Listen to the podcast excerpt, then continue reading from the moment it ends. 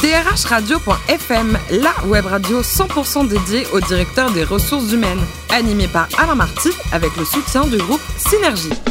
Bonjour à toutes et à tous, bienvenue à bord de ce nouveau numéro de drhradio.fm, la radio 100% consacrée au directeur des ressources humaines. À mes côtés pour co-animer cette émission, Sophie Sanchez, directrice générale déléguée en charge des RH du groupe Synergie. Bonjour Sophie. Bonjour Alain. Est-ce que vous savez en quelle année l'abbé Pierre a lancé son fameux appel en, en faveur des 100 logis? En 1954. Ah bah bravo. Et c'est aussi l'année d'adolescence de notre premier invité, Philippe Lamblin, le DRH du groupe Avril. Bonjour Philippe. Bonjour Monsieur Marty. Ah, vous avez débuté hein, votre carrière à 20 ans comme fonctionnaire. C'est pas terrible comme début ça Contraire, c'est bien, c'est apprendre la vie. Travailler dans une collectivité territoriale, une petite ville, 25 000 habitants, un peu bourgeoise quand même pour ceux qui sont de la région lilloise, Lambersart. Ah, Lambersart, bah oui, c'est même très bourgeois ça, non? C'est chicos. Il y a un beau restaurant qui s'appelle La Laiterie.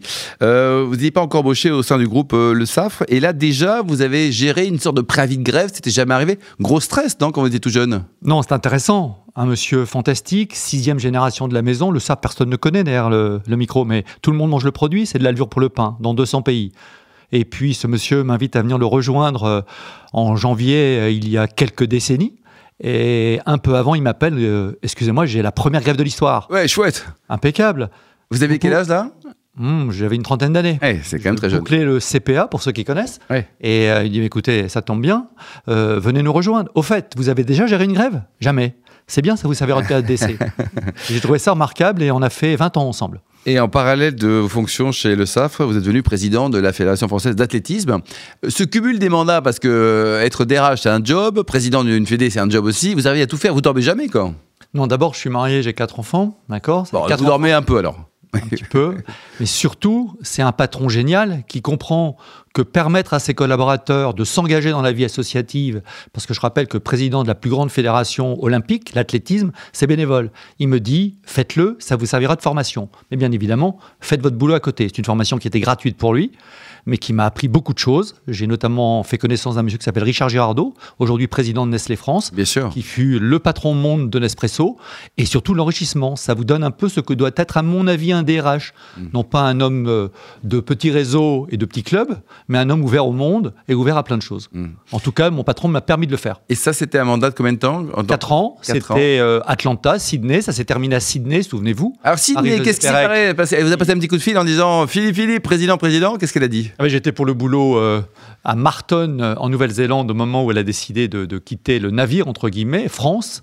Et effectivement, c'est un apprentissage de ce qu'est euh, le métier de président d'une fédération, de gérer des Qu'est-ce échecs. que vous l'avez dit? Je pense que quelque part, c'est ça aussi, gérer des stars. Si j'avais un gros reproche à me faire, c'est que je me demande si on peut travailler à temps plein et être également président d'une fédération.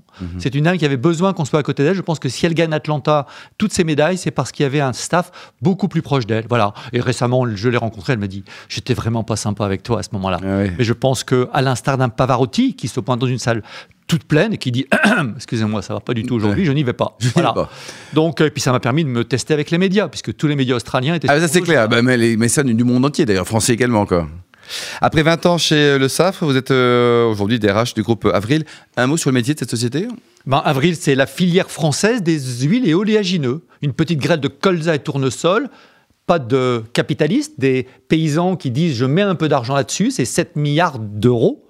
Et euh, avec ça, on fait du biodiesel. On souffre un tout petit peu parce que nos amis argentins Ouais. le donnent presque gratos ces temps-ci. Enfin, heureusement, on a commencé à enrayer la chose. On fait de l'huile, des magnifiques marques que vous connaissez, Puget, Le Sieur. On fait de l'oléochimie, la chimie du végétal. Alors, pour ceux qui ne connaissent pas comme moi, qui ne sont pas chimistes, eh ben, c'est la glycérine qui est dans votre tube de dentifrice, champion du monde. Et puis avec ça, vous avez de la matière organique et on donne à manger aux bêtes. On a des abattoirs de cochons, on a des œufs, matines, euh, etc. Ouais, C'est un groupe mondial. Euh, Sophie Euh, alors, ma, première, ma première question m'a porté sur les jeunes, parce que je crois que vous avez, cré- vous avez créé, vous avez mis en place un COMEX des jeunes. Alors pourquoi cette décision et, et que fait ce COMEX? Ben, je pense d'abord que si on ne comprend pas que l'avenir de la boîte, c'est des gens qui ont entre 25 et 35 ans, et qu'on ne les écoute pas, je pense quelque part on est un peu des vieux ignares. Et que surtout, ils vont fuir. Donc, ce COMEX des jeunes, euh, euh, créé euh, très récemment, il y a un an aujourd'hui, se compose de gens de nationalités différentes, de profils différents. Certains sont polytechniciens, d'autres ont des, des rôles plus subalternes, mais ensemble, ils sont en train de nous aider sur des thématiques précises. Exemple type, on aménage un nouveau, un nouveau bâtiment où on aura 600 collaborateurs. Comment vous imaginez cet aménagement? Et ce regard des gens est fantastique. Deuxième chose, le digital. Nous sommes sur le digital. Vous qui êtes la génération du digital, qu'est-ce que vous nous dites? Etc. etc. Dernier exemple en date, le télétravail. Ah non, on ne fait pas de télétravail. Télétravail, c'est pour les fainéants. Disent certains DRH également. Des DRH, je pense ça. Il y en a certains. Quelques noms peut-être de DRH un peu has On les mettra tout à l'heure sur la table. Pour l'instant, on reste calme. Mais ce que je veux dire, c'est qu'à travers ça, ils nous interpellent. Ils ont des intelligences de décision. Et ce qui est remarquable, vous leur donnez une mission qui est en plus de leur travail. Il n'est jamais question d'horaire. Il n'est jamais question de on va être payé plus. C'est question de s'engager. Et si vous êtes capable, dans le nombre d'idées qu'ils donnent, d'en mettre en application, vous êtes certain de gagner. Les plus tétanisés, c'est le vieux COMEX qui se disent mais qu'est-ce qu'ils font avec le DRH et le DG Moi, j'invite beaucoup de boîtes à s'interroger de ça. La condition du succès, un directeur général totalement engagé et une responsabilité réelle qui leur est donnée. Et comment cohabitent justement le COMEX et le COMEX des jeunes? Ça se passe bien? Eh bien, Écoutez, d'abord, le COMEX des jeunes, il a lecture de tous les ordres du jour du COMEX ce qui montre bien la, la j'allais dire, la confiance que l'on leur fait. Deuxième chose, de temps à autre, ils viennent plancher pour dire un peu les propositions qu'ils font. Et je peux vous dire que grâce à cela, je pense, il y en a certains qui ne sont pas partis. Voilà, on vient dans une boîte parce que la boîte a du sens pour vous. On vient dans une boîte parce que on fait confiance aux gens. Ce sont les deux articulations. C'est un peu la même chose que je dis au DRH. Comment vous faites pour venir dans votre boîte? Ben, Je suis venu parce que le projet Le SAF me bottait et quelque part, le, clin d'œil de Lucien Le Saf quand je suis arrivé m'a fortement séduit.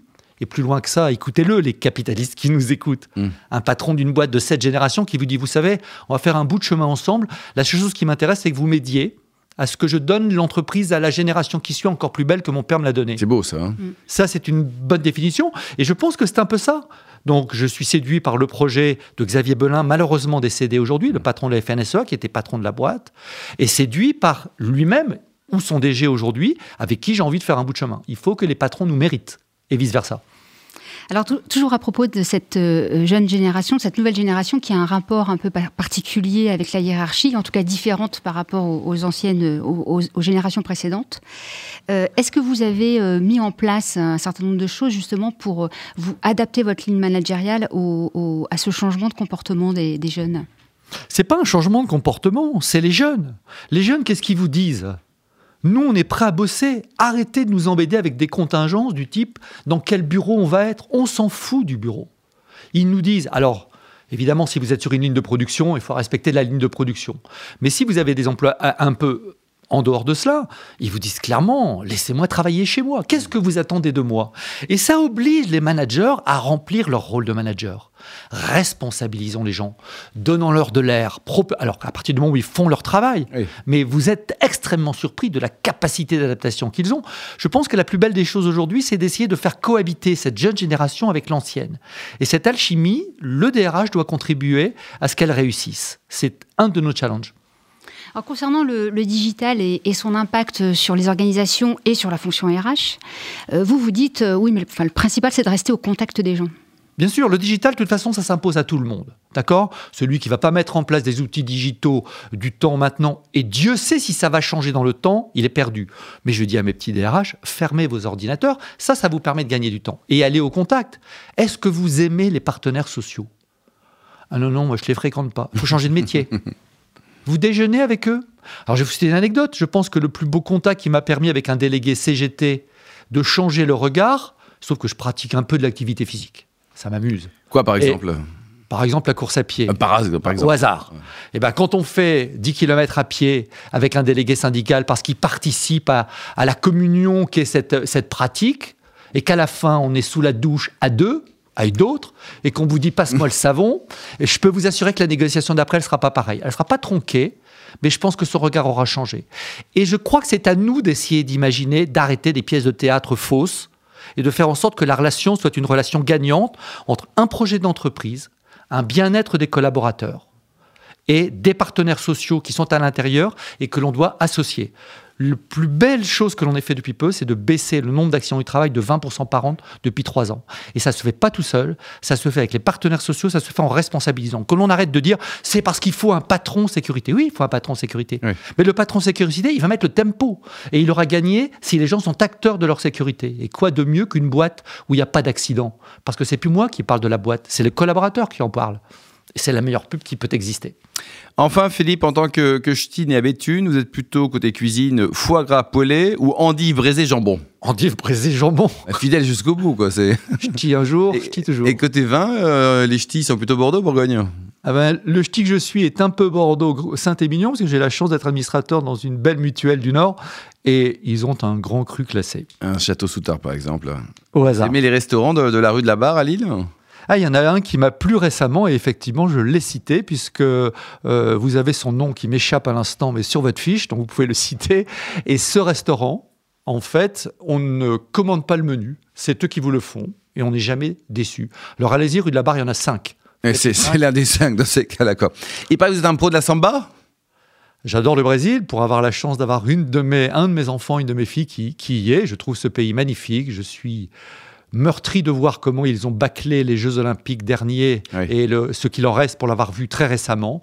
Évidemment, c'est un pays magnifique, mais vous savez, on est citoyen du monde aujourd'hui. C'est aussi ce que nous disent la nouvelle génération.